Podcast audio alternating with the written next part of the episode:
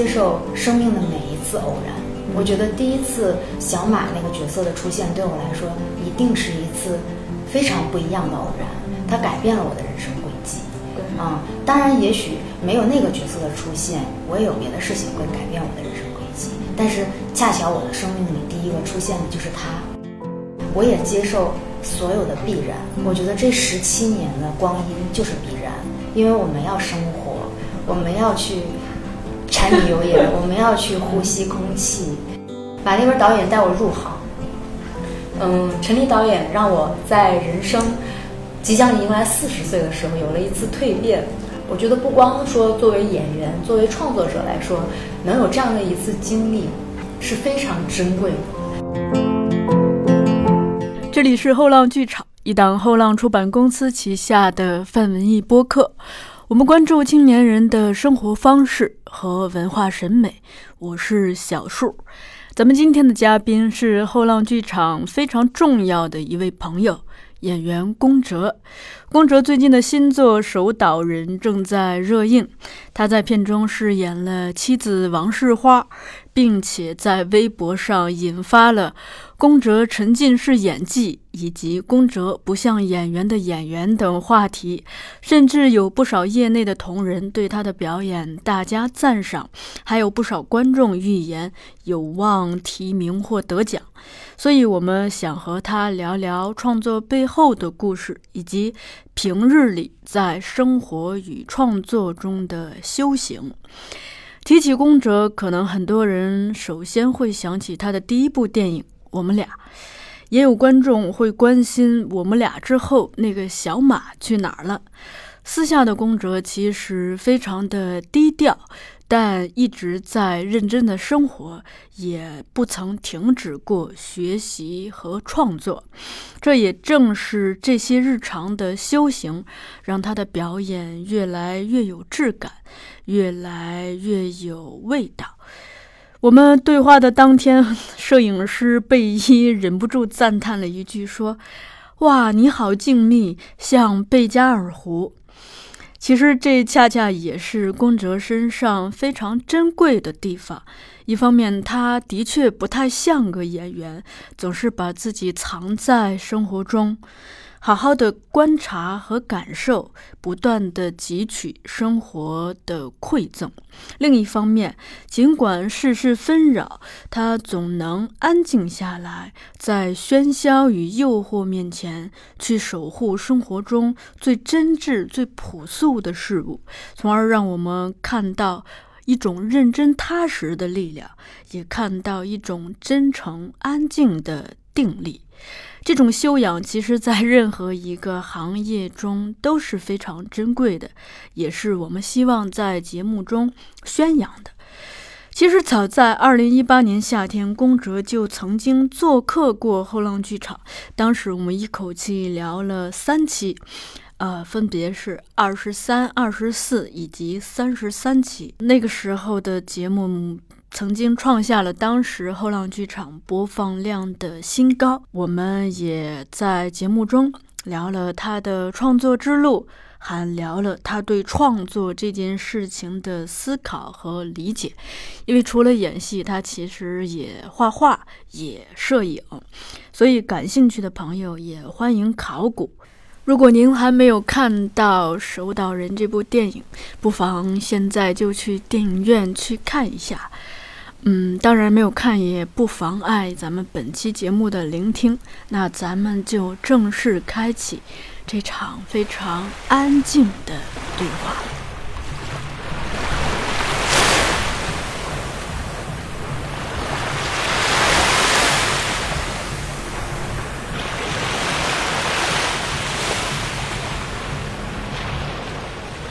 首先要恭喜你，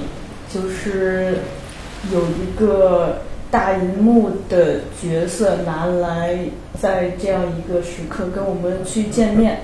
因为呃我印象很深，我们上一次也就是二零一八年夏天聊的时候，你当时提到说，其实不是很愿意过多的去聊自己的入行的那部代表作《我们俩》，不是对这部作品本身有什么主观上的。介意，而是说觉得，呃，这么多年依然还在讲这一部作品，自己一直没有拿出新的作品和角色来，有一些不好意思。那我想现在就是我们终于可以借着这个新的角色，何况这个角色，那我看到的评论就是说，在观众来说是有很多共鸣，并且是深入人心的一个角色，来共同探讨。所以我第一个想聊的就是说，站在现在这个时间节点上，我们再回头看，就是作为一个演员，你怎么看？在二十一岁遇到我们俩里头的小马这个角色，以及在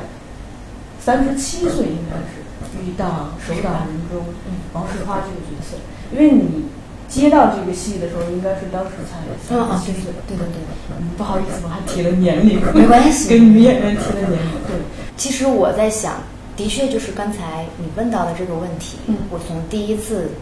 进入到这个行业，对，嗯。接触的第一个角色，我们俩里面小马那个角色，嗯。到如今时隔十几个春，就是春秋春过去。秋，然后我再遇到《收到人》里这个王世花这个角色，嗯。这个时间说长不长，说短不短了，嗯，这是一个人生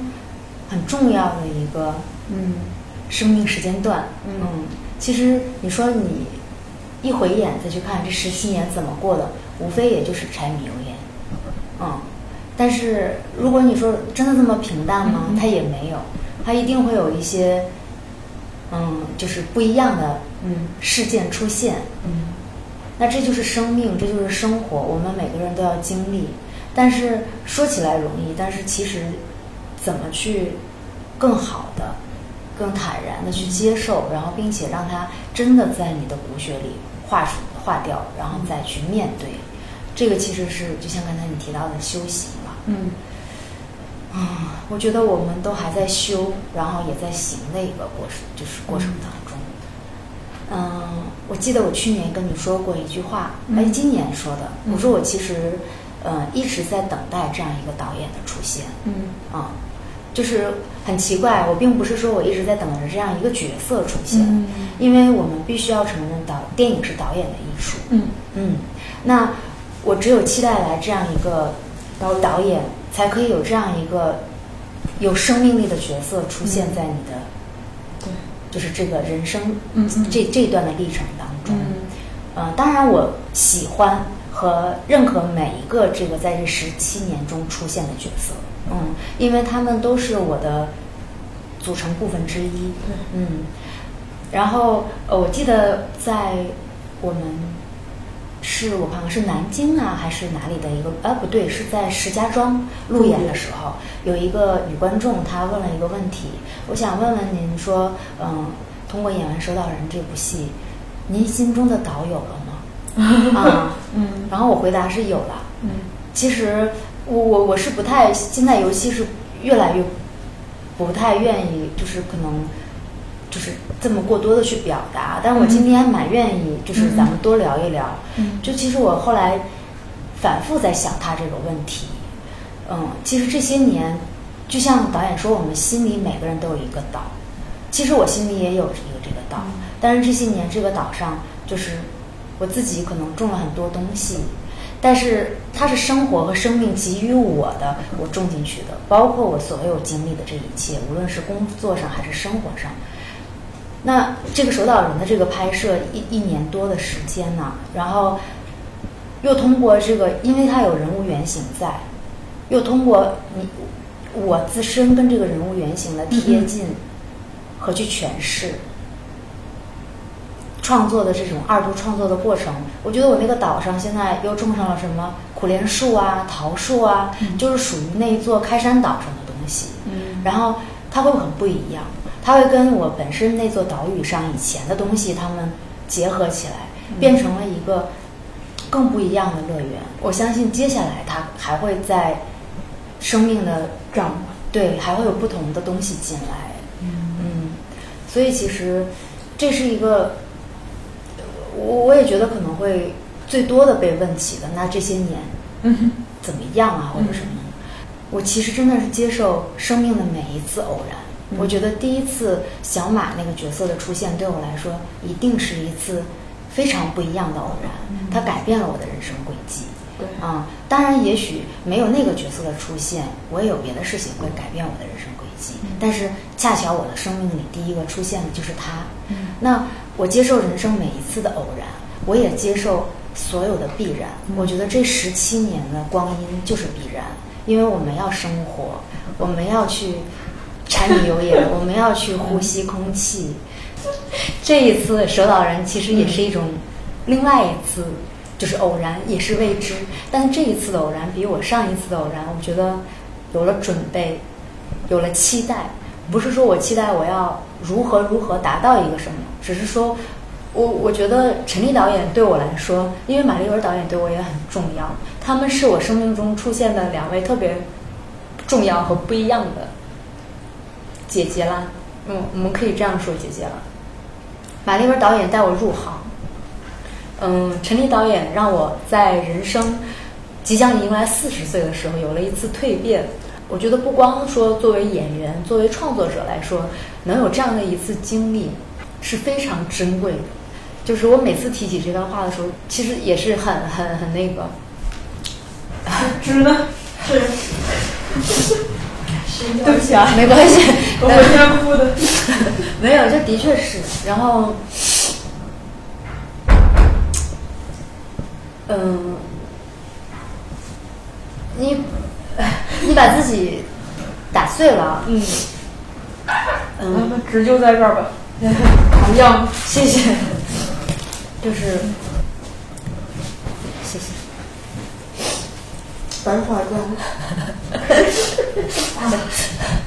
你看你们哭哎呀，幸亏没有眼线啊。有睫毛膏，然后就划来。对嗯嗯，然后嗯，你知道，有的时候你很嗯想去尽全力去诠释一个人物，或者是你哪怕我一直都说，不光是做演员，嗯。你去做创作哈，但是如何跟观众真的达到共鸣和共情，这个其实是创作者最高兴和最兴奋的那个状态。那我们其实，在路演的这个过程中，真的就是，嗯，因为的确当时我们俩的时候没，就是公映没有多长时间嘛，然后那个时候也没有过这种路演和点映嘛，啊，就是跟观众近距离的一场又一场的接触。没有过，嗯，这次有了。这次有了之后呢，每一次就是反倒上台的时候不会觉得紧张和陌生，会觉得有点像见父老乡亲。对对对亲亲戚那种，也不是亲戚，就是邻居啊、朋友啊什么的。然后他们就说，我们路演的时候这一路过来就是，对，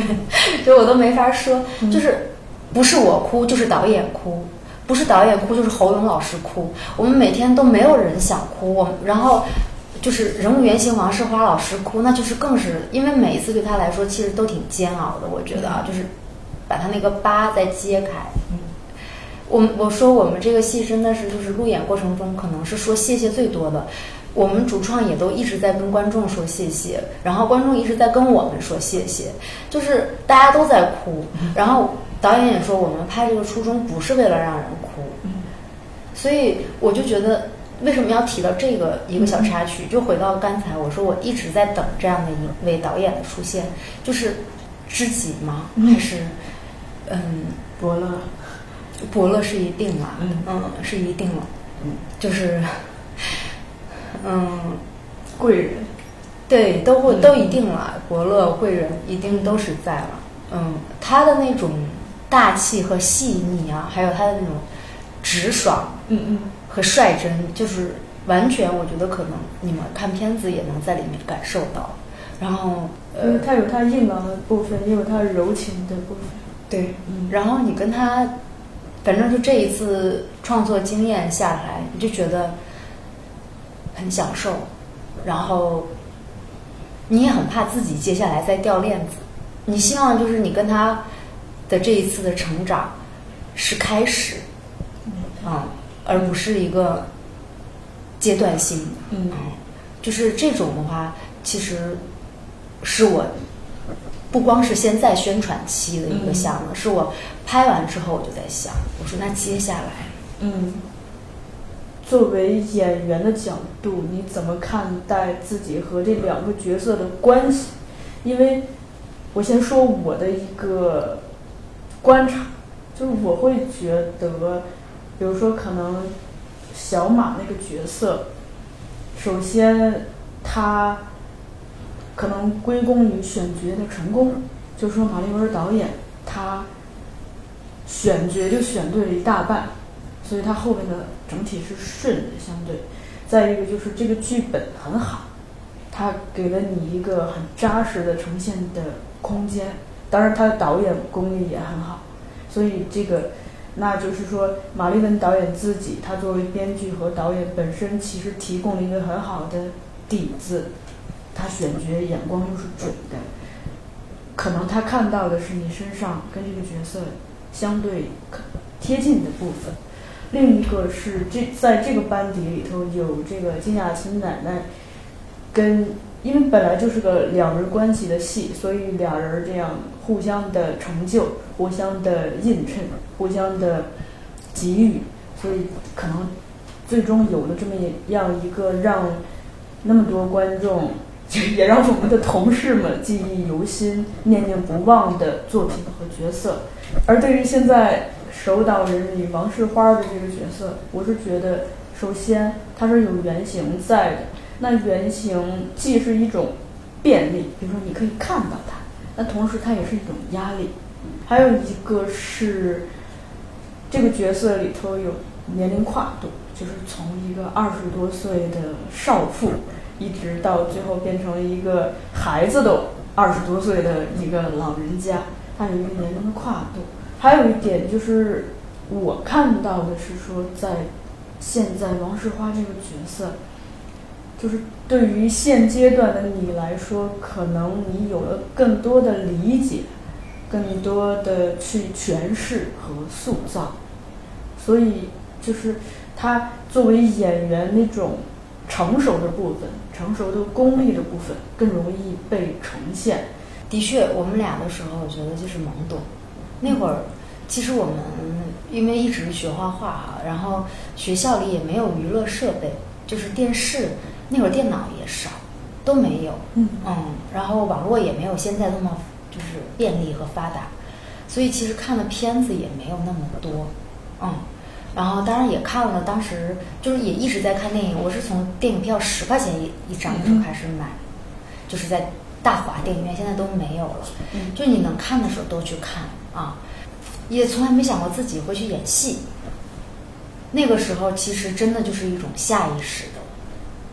本能吧，本能的带着去走，但是又很奇怪。所以，我跟那个角色又不太像，就是我不会跟人那么去吵架，就是跟长辈那样去，嗯嗯，就是顶撞着来也不会。所以那个戏里面，就那个电影里面呈现呢，它既是我也不是我。但是当年拍完了之后，所有人。所有人都会，除了是亲人啊，就是知道我不是那样。但是所有看的人不认识的都会觉得我就是那样的啊，因为觉得那就是一个非职业演员的一个纯天然的一个表演，纯天啊，就是把自己的你自己什么样，你就把自己就那样了，就演出来。正好那个角色就是跟你合适啊，就这样一个状态。但其实。或许只有我自己心里有那么隐隐约约知道，我其实也有所谓的表演，但是什么叫表演，跟可能就是传统意义上的那种又不太一样。嗯，就是你说自己完全没意识嘛，镜头在这儿，然后你要在这里说完这些话，做出这些动作，肯定是有的。嗯，但是这个有又不是说我特别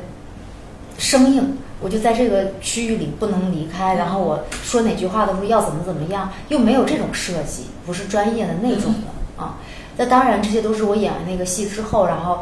这些年一点一点去对，哦，原来是这个样子，专业的是这种，嗯，那呃，到了这个现在手导人的时候，这个就是更有意思的一件事情，就是刚才你提到的这个，的确这个问题非常专业，也非常不好回答，也是我不得不会要去回答的问题，嗯，就是有人物原型在。就像你说的，它一种便利，你可以跟他去亲自接触、交流、观察。对他给你提供了很多细节上的和这种质感上的，嗯让你去看到。但是另外一点就是很危险，如果要是没有表达好，就是从自己内心过不了这个坎儿，我怎么连人物原型的这个都没有做到？嗯，另外，那就是很失败的一个角色。也会挨骂批评，对，嗯，但是这个这个就很难把握这个度。我只是把自己就是真心去跟我这个所有的创作去放在一起。嗯但是你说创造这个角色没有压力吗？那是不可能的。如果我说没有压力，那太假了。嗯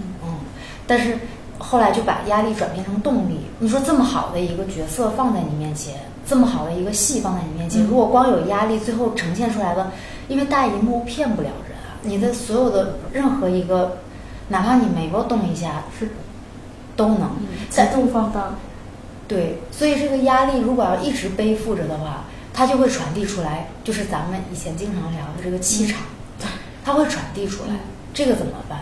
然后这个人物其实离我挺远的，嗯我生活里，我本身东北人，没有这种在海岛上生活的经验。然后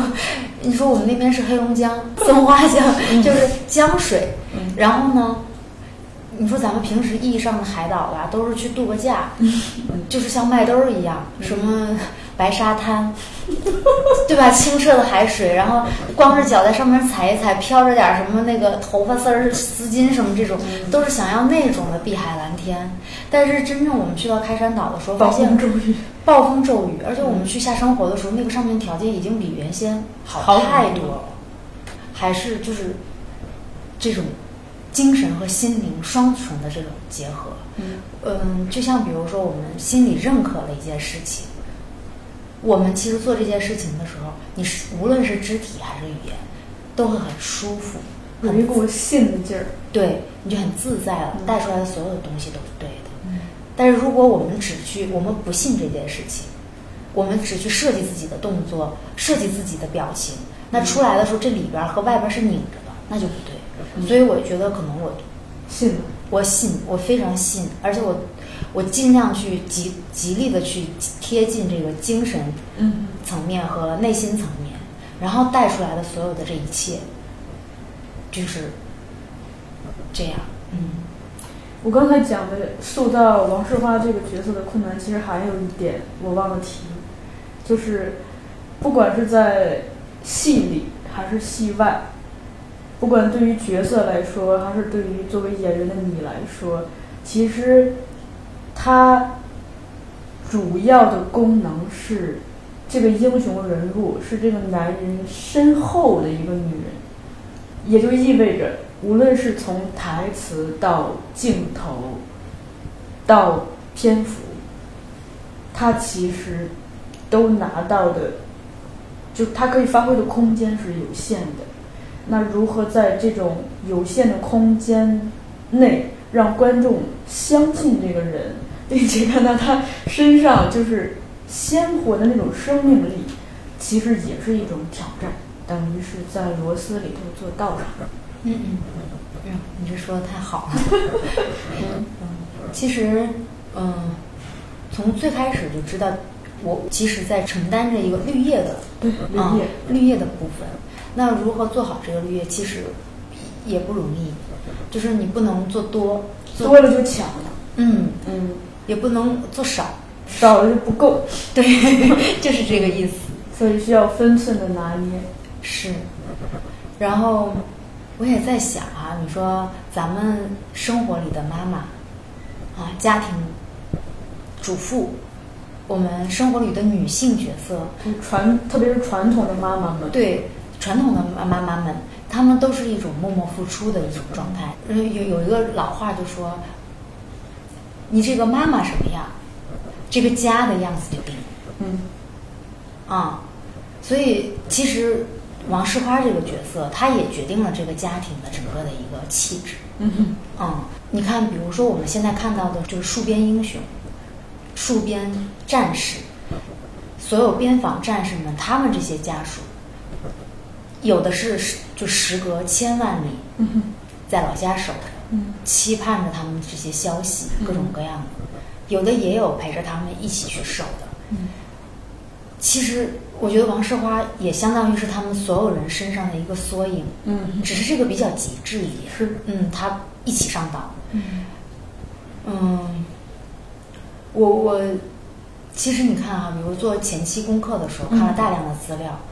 看那些资料的时候，真的是每天都在以泪洗面，受不了，真受不了，嗯太了不起了。然后你说这个女性身上，她得有多强的一股力量？因为人物原型是王继才，就是先上岛，四十八天之后，王世花就辞了职，上岛陪他。嗯一九八六年七月中旬，如果我没记错是七月十四号，嗯他上岛。一九八六年的九月中旬，就是四十八天之后，王世华把所有的工作辞掉，抛弃了一切上岛陪他。嗯嗯，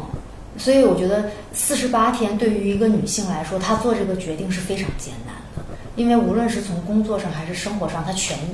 她有了自己很完整的一块儿。嗯，因为她本来她有自己的父母需要照顾，她同时在工作上她也面临着，其实她有更好的机会嘛，更好的工作机会，同时她还有自己的孩子。嗯，所以挺难的，而且还真是两个人一上去就这么多年。嗯嗯就是要说到信任，我觉得我有一个，就我在想哈，你说我们那个戏里不是有那个绳带把两个人腰系在一起，那个是人物原型它本身有的，就是因为实际生活里他们有一次就是。呃，王继才有一次无意当中落水了，落水了之后，那个浪就把他拍的看不见了，在海里。嗯然后王世华老师给我们讲的时候，他说当时看着他就懵了，他觉得这人要没了怎么办？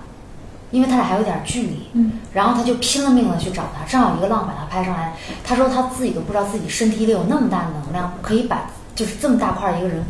拽拽上来。嗯啊、他反正就是真的就是自己那一刻就完全全是下意识的就给他拽起来了，就是后来他就一直。他们身上就多了那个绳带去系着，嗯。两个人就想，无论将来怎么样，俩人都在一起。绑在一起。对，嗯。就是就是在一起。嗯。所以其实就是提到这个信任，我在想，嗯。其实我从陈立导演找到我，嗯。我我们无形身上就拴了一个这样的绳带，嗯。就是我把这个绳带交给他，他走，就这个距离它是固定的嘛，嗯因为这个长度是固定的，那他走的急一点，你就得跟上。啊、他走的缓一点，我也慢一点。嗯然后如果说这个绳带放到再早一些的时间，可能它不会有现在这么坚韧，就是这么质感的，是这种有韧度的，可能它是一个玻璃绳带。嗯它其实也是有了弹性的。嗯嗯在生活中，每个人的父亲和母亲，比如说可能面临着父亲要去一个其他的地方工作，不管是进城打工，还是移民到其他的城市，甚至其他的国家去工作，本质上是一样的，就是先有一个这个家的丈夫先去了，那这个女性角色的选择嘛，它其实是这样子，就是包括也是何以为家，一个家如何变成一个家。在这里，就是我再发表一点儿这个影评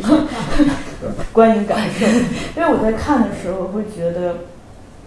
就是你会发现，不管这个男性他自己是英雄还是一个平民，就是他自己去奋斗的时候，你总觉得就是他是一个人，可是当王石花这个角色一旦出现，你会觉得这是一个家，而且就这个妻子的角色，她带给这个人的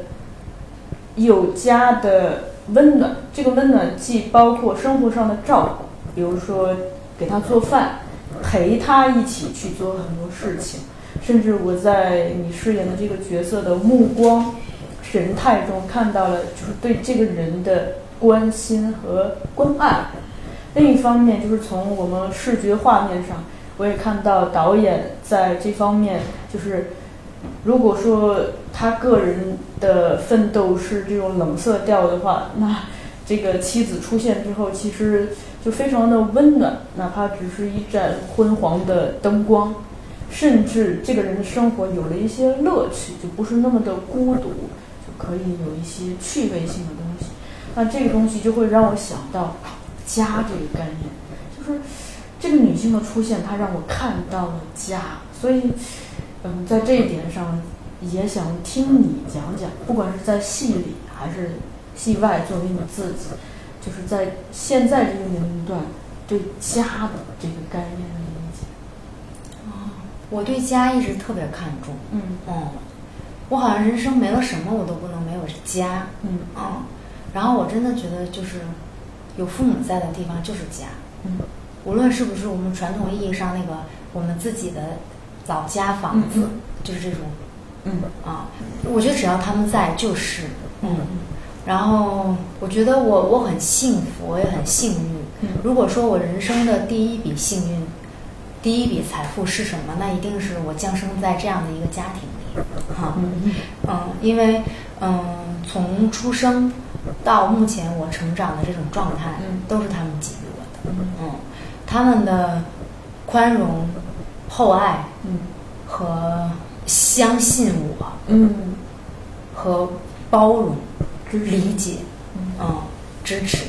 得以让我现在可以一路这么走下来，嗯，所以我觉得这一生哈，嗯哼。就这一世投胎到到这一世上来，真的是，可能也是以前修来的，在这样一个家庭，嗯嗯，我真的很相信，如果没有这样，我我生活在这样一个家庭里，嗯嗯。我所有的一切，无论我生活上的行为，还是说我的创作，都不会有现在的状态，嗯，都是他们给予我的。嗯所以就说，你说如果创作，嗯，无论是从小马，还是说到这一次的守岛人，嗯尤其是现在这个守岛人这个状态，因为它更完整了。嗯，小马那会儿还是一个小女孩，那种懵懵懂懂，就是莽撞直冲。刚离开家的一个离开家出来打拼，出来自己租房子的一个状态。对，嗯然后这次是有了一个完整的家，嗯上有老下有小，然后又守着一个挚爱的人了，这一定是挚爱。嗯因为王世华老师说过，他们家孩子说他只有跟他爸爸在一起的时候，他才活了。嗯就是说他能舍掉这一切，他说就是因为我太爱他。嗯这个爱可不是言轻的，这是非常严重的一个。像咱们这儿表演专业类的书籍是非常全面的，嗯，就是目前我们市场上能看到，当然我们后浪剧场一定是这样的，就是不是打广告哈，嗯就是守岛人的剧组我也见过，他们拿那本儿就是我每天只工作三个小时 那个那本压书。对，在那个车上看，嗯我也拿着咱们后浪的书看，从理论知识上是通过你们的书籍，然后从线下，就比如说我来你们这里听课，嗯你们做的这些工作坊，我每次你叫我来，我来听，不是听课，你是帮我忙的。没有，就是说我参与到你们这个里面，这是从线下的一个嗯呃旁观的一个实践上，嗯对吧？或者是亲身进去来的一个实践。那真正的实践就是我说落实到剧组拍戏的这个里面。嗯那这一次的创作，我觉得如果说最大的养分来自于哪？那前半刚才说的这个文字上的、理论上的，你们线下课程上的，嗯前半场你们来，后半场我我要感谢的就是我的妈妈。嗯嗯，我觉得真的就是他给我带来的这些所有的一切，嗯让我有了这次创作的养分。嗯嗯，就是感谢陈立导演他的把控，因为我们提到电影就是导演的艺术。嗯，比如说我走在北京的街头，或者是在北京的地铁里头，我们可以看到种种，特别是年轻人吧。但是有一些人会让我看不到他和家的连接，你会有有一点就是说的直接一点，就是像无根的浮萍。可是有一些人，你是能看到他和家的连接，你能甚至能看到他是在爱的目光中长大的。你也可以看到这个家庭给予他的个人修养，你可能属于后者，就是我能看到你和家庭的连接，不管我有没有见过你的家人，对，是这样。我我可以举一个例子，就是我爸爸对我的理解是那种，因为父爱不太言辞。我曾经我忘了是一五还是一六年，然后我有一次跟我爸爸妈妈，我想我们出去去逛公园儿，我们出来的时候，然后我就看那个，其实就走嘛，然后你就看那个天上特别好看，我喜欢拍云彩，然后我就拿手机在那拍，我说哎呀真好看，拍，其实也没多说话。然后我爸爸在旁边就突然说了一句话，因为他特别不爱说话的一个人。然后他突然说了一句话，他说：“哎呀，你看我闺女哈，就是就特别热爱生活。你说这个天，我也没有觉得他有什么特别的呀。你看，他就那么热爱生活，他就拍，他还能拍出来好看的。其实我跟你说，我当时心里那一段时间，其实不开心。我那段时间是不开心的一个状态，甚至可能都有点压抑。嗯可是他说了，他用了一个反话来，其实他懂我，他明白我不高兴，他知道你可能有有有遇到问题，但他是那样反着说你，然后你说啊，我有吗？嗯哦，原来是这样。然后但是你就再一想，你说对，所以这也很难得。你说一个家庭里，这几个成员大家都互相很默契，对，很笃定的相信对方，很笃定的去爱护维护对方，嗯然后很细心的去保护，不去触碰到对方的微就脆弱的神经，然后还把你那个脆弱的神经给你保护好，别别没了，别磨没了。嗯所以我觉得真的这个是我的福报，这个是我的福分。嗯，这里头我想提到另一个事情，就是嗯，人物身上的这种质感。就比如说你刚才提到，在我们俩里头，小马这个角色，他跟那老太太吵架什么的，他是其实有一点硬碰硬或横冲直撞的那种莽劲儿，对吧？但是在守岛人里头的王世花这个角色，我看到了他身上，你提你刚才提到那个词儿叫坚毅，看到他坚毅的部分，这个他不是刚强，他是坚毅，他有一种隐忍的韧性。我觉得这个，嗯，就是真的就像我们平时说的，就是生活给予我们，嗯，但这个生活怎么生活，每个人真的不太一样。嗯，我我其实有的时候看，就是现在大家，嗯，比如说我们更多的可以看到更好的作品，就是所谓的更好的，就是更用心在做。嗯其实我们做任何一件事情，真的就是你用心了，出来的就是不一样。因为你用心了，就会认真，你就会有责任心在了以后，它就不一样。就你他其实本质上我的理解，他是倾注了你的心血，对那这个心血本身可能也负载着你的灵魂。对是这样嗯，你说的特别好。就是因为你也提到了夏生活，实际拍摄也是在这里。就是当踏上这样一个岛，看到这样一种环境，就是它对你有什么样的刺激吗？或者是你对这个人物有更多的理解？有，嗯我印象里，我们从岸上到那个岛上要三个半到四个小时，坐？坐船。嗯，就是王世华老师带着我们坐船，也真是坐的那个实际的那个包老大嗯呃开的船。嗯，但是我们现在坐的下生活的时候去坐的现在那个船，已经是很快，就是后来买的好船了，不是当年那个就是像戏里的那样比较，对，就朴素的船啊。现在是两层的，嗯我们是在二层的那个小空间里，嗯他也会给我们讲啊。然后包括包老大爷，就是实际的真实的包老大爷会说，现在都已经有这个巡航仪了，就你可以在那个开船的时候看见这个方位。嗯以前都是靠着经验，就是人的本能的记忆，对，因为海上它其实没有任何可参照物。没有，嗯一开着开着，对我咱们来说看哪儿都一样了，嗯，尤其是一就雾天的时候，嗯。它没有那么明确的阳太阳啊和这些，所以就是，首先你从陆地上到那个岛上就是很长的一个时间，嗯。这还是风平浪静的时候，啊、然后我们去的时候在下雨，第一次去，嗯。然后呃，王世花老师他正准备下岸的时候，就是下船上岸的时候，那个小白小狗就已经在那儿等着他了。嗯。然后他一上岸，那小狗就扑过来，嗯嗯嗯，啊，就是他们之间的那种亲情啊，你就能感觉到。然后他一上岛了以后，他就很自在，就是虽然他那个腿不好嘛，他不股骨头坏死右腿那边，走路上那个台阶，因为挺陡的那个台阶，他每走一次都是很很艰难，但是你就会觉得他开始张罗了。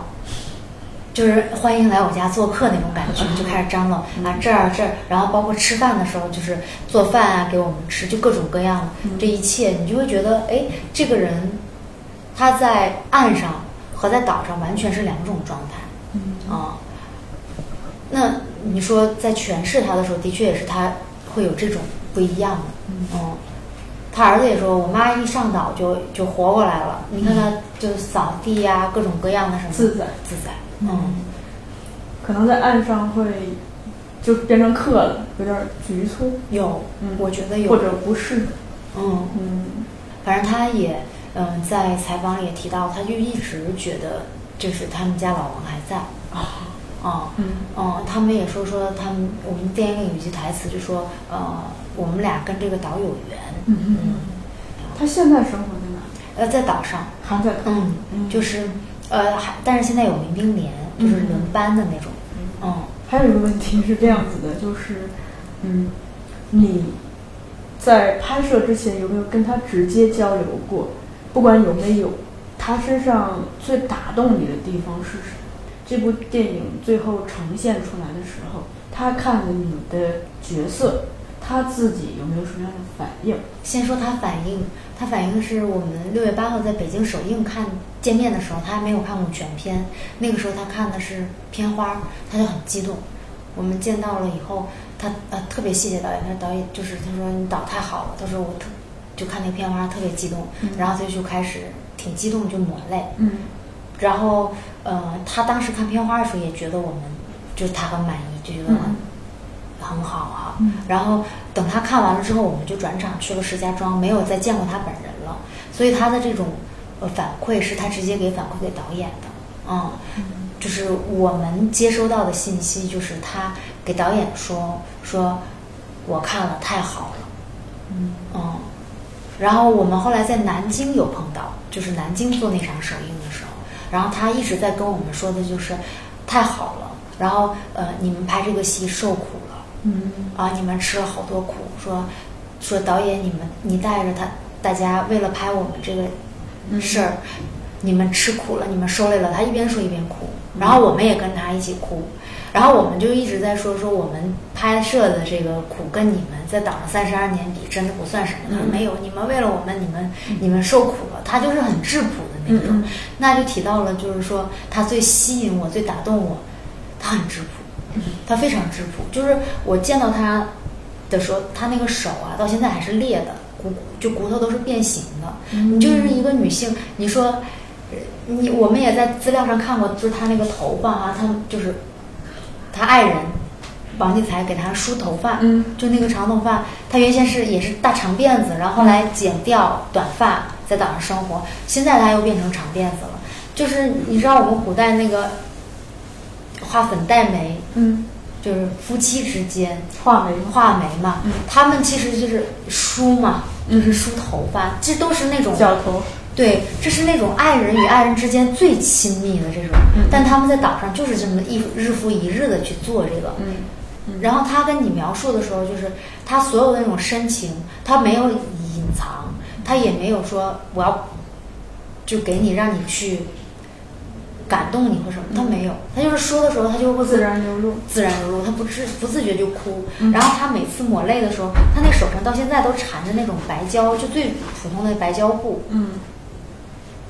甚至有可能是风湿膏撕下来的，我不知道就是因为它裂嘛，冬天，嗯然后他就把它缠上，然后手指头是变形的，特别糙。嗯我还拍过他那个，就是在餐，就他永远的手是这样，嗯在餐桌下面，然后一哭的时候他就抹泪，就这样，就真是这样。嗯他那手就是那种，嗯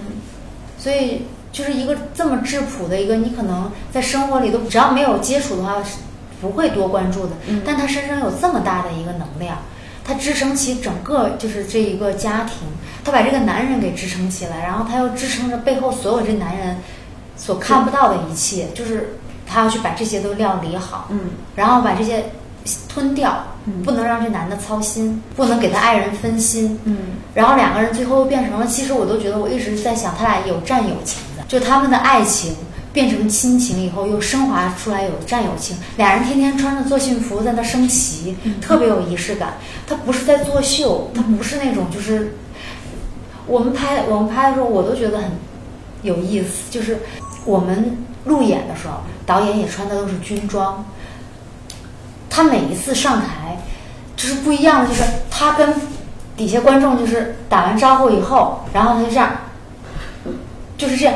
你不觉得这是一个就是在仪式或者是形式感，而是说你站在他旁边，你莫名其妙的就会觉得就自己他很庄严，嗯它会让你肃然起敬。嗯就这几个词儿，可能平时我们都没有办法在有机会用到的时候，但在那个时刻你用到，你不会觉得矫情。嗯，守岛人这个岛可以变成任何我们心中守护的东西，而任何需要守，可能就意味着得失、舍得，需要舍弃一部分东西。就比如说，那你怎么看这种为了守护一种东西的舍和得呢？打个比喻，嗯嗯你比如说，我们每一个人的家庭是一个圆，嗯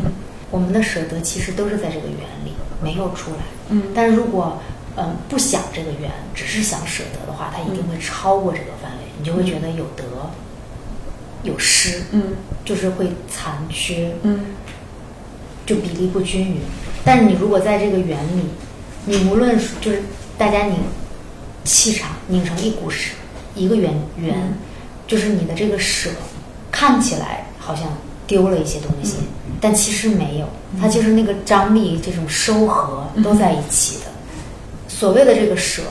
不一定是舍，嗯。嗯，最后一个问题，其实我们今天聊了很多事情啊，一上来就在聊时间，最后回到时间。嗯，因为我昨天早上好像突然看到，刚刚过了这个金雅琴奶奶去世五周年，那一眨眼就五周年了。嗯，然后你现在饰演的这个电影，其实它也涉及到衰老和死亡。嗯所以也想听你聊聊，就在现在这个年龄段，在现在这样一个嗯成长阶段，怎么去看待这两件事儿？衰老和死亡是吗？我觉得生命无常，死亡可能明天就会出现，也许下一秒就会出现。所以，就是真的是珍惜每一分每一秒，活在当下。多少青春不在，多少情怀更改，我还拥有你的爱。好像初次的舞台，听到第一声喝彩，我的眼泪忍不住掉下来。经过多少失败，经过多少等待，告诉自己要忍耐。掌声响起来，我心更明白，你的爱将与我同在。掌声响起来，我心更明白，歌声教会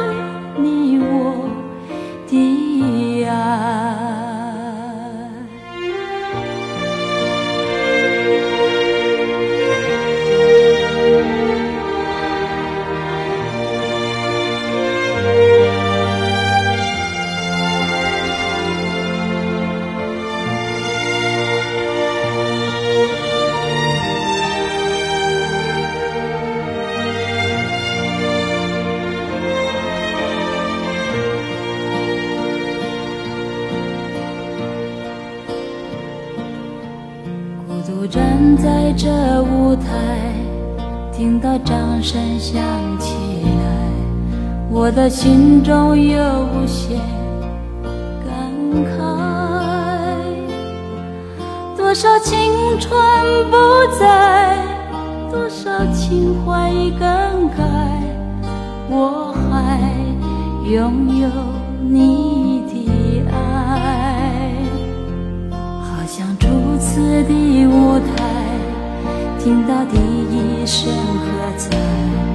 我的眼泪忍不住掉下来。经过多少失败，经过多少等待，告诉自己要忍耐。掌声响起来，我心更白，你的爱将与我同在。掌声响起来，我心更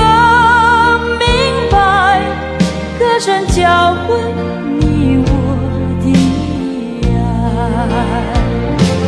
掌声响起来，我心